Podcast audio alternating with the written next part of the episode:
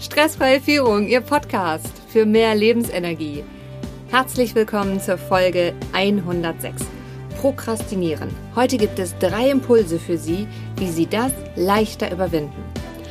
Mein Name ist Rebecca Sötebier. Ich arbeite als Unternehmer und Führungskräftecoach und Trainerin. Jede Woche bekommen Sie hier eine anwendbare Trainingseinheit und danke, dass Sie jetzt mit mir Zeit verbringen.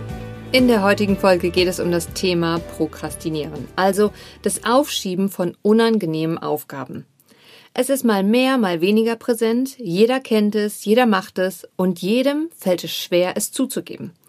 An dieser Stelle ist mir wichtig zu sagen, es gibt sehr unterschiedliche Ausprägungen und falls das Aufschieben sehr, sehr tief in den Alltag eines Menschen eingreift, sodass die kleinsten Aufgaben und Dinge nicht mehr erledigt werden und er nur noch am Aufschieben ist, sollte in diesem Fall auf jeden Fall eine fachliche Meinung eingeholt werden. Wenn Sie allerdings an der einen oder anderen Stelle aufschieben, ist dieses Training heute ein Impulsgeber für Sie, um damit besser umzugehen. Welche wichtigen Punkte können Sie heute aus dem Training mitnehmen? Erstens, warum neigen wir überhaupt dazu, die unangenehmen Dinge aufzuschieben? Zweitens, drei Impulse, wie Sie das überwinden.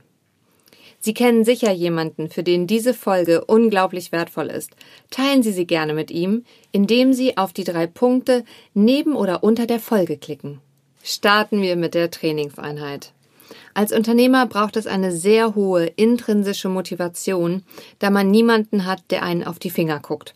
Das bedeutet, es ist keine Kontrollinstanz vorhanden, außer man baut sich selbst die Rahmenbedingungen. In der Selbstführung ist dies ein wichtiger Teil für jeden Menschen, egal ob Unternehmer, Führungskraft oder Angestellter. Es ist ein Schlüssel, um die unbequemen Aufgaben leichter anzupacken. Starten wir mit dem ersten Punkt. Warum neigen wir dazu, unangenehme Dinge aufzuschieben? Wir schieben unbequeme Aufgaben auf und verbringen unsere Zeit lieber mit anderen Themen. Jegliche Formen der Ablenkung sind da erwünscht, wie das E-Mail, Postfach aufräumen, eine Folge Netflix schauen oder die Wohnung sauber machen. Alles Formen der Ablenkung, um sich nicht mit der Projektarbeit auseinanderzusetzen, den wichtigen Anruf zu tätigen oder die Präsentation fürs Meeting weiterzumachen. Was die wenigsten wissen, die sogenannte Aufschieberitis ist kein Zeichen von Faulheit. Sie ist vielmehr ein mal mehr, mal weniger stark ausgeprägter Mechanismus zur Vermeidung unangenehmer Gefühle. Doch es gibt Wege, um damit umzugehen, denn schon kleine Impulse und Perspektivwechsel können dabei helfen, den Reflex des Prokrastinierens zu überwinden. Womit wir auch schon bei Punkt 2 sind. Drei Impulse, um den Reflex des Prokrastinierens zu überwinden. Der erste Impuls hängt maßgeblich mit den Themen, Aufgaben und der Struktur einer Aufgabe zusammen, ob wir aufschieben oder nicht. Es ist etwas ganz anderes, tagtägliche Kleinigkeiten abzuarbeiten, als ein großes Projekt anzugehen, wie ganz klassisch das Schreiben eines Buches, die Masterarbeit oder aber auch ein großes Projekt, das Ihnen übertragen wird.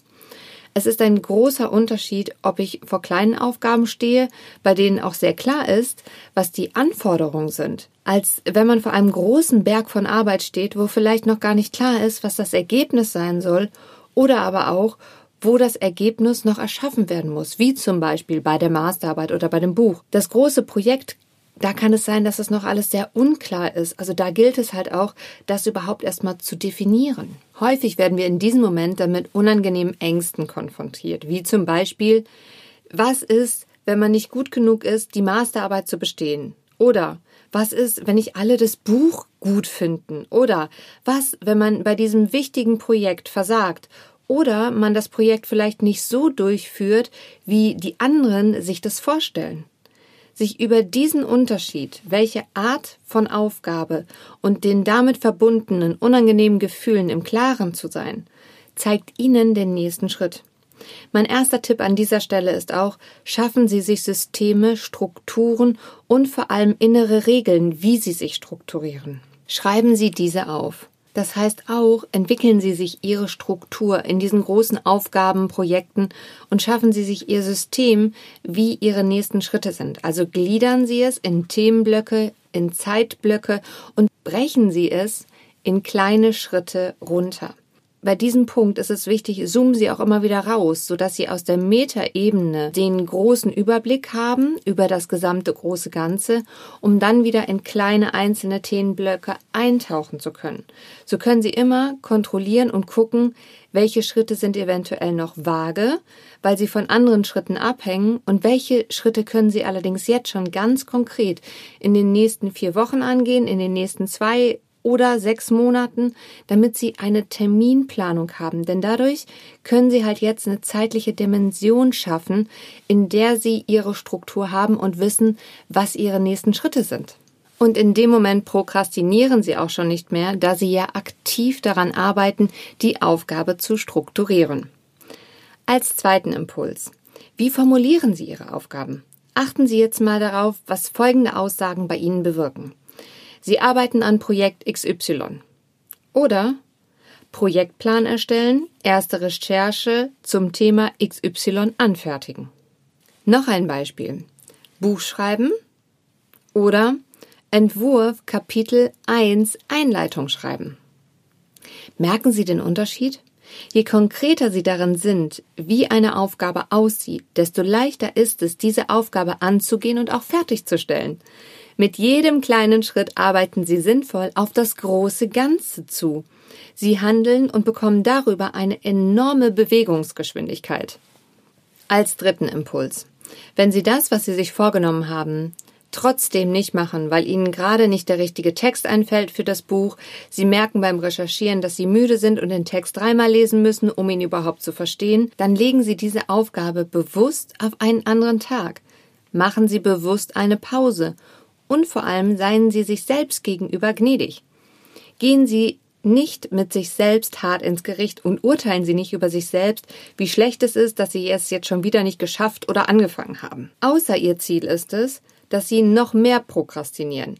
Denn es zieht Ihnen Energie, wenn Sie über sich selber hart urteilen und das erhöht einfach noch mehr die Hürde, überhaupt loszulegen. Also das ist definitiv kontraproduktiv. Seien Sie gnädig mit sich selbst und überprüfen Sie stattdessen, was waren Einflussfaktoren, die dazu geführt haben, was haben Sie Neues daraus gelernt, wie setzen Sie das morgen um und vor allem bleiben Sie am Ball. Gehen Sie wohlwollend mit sich um und setzen Sie das Gelernte am nächsten Tag um.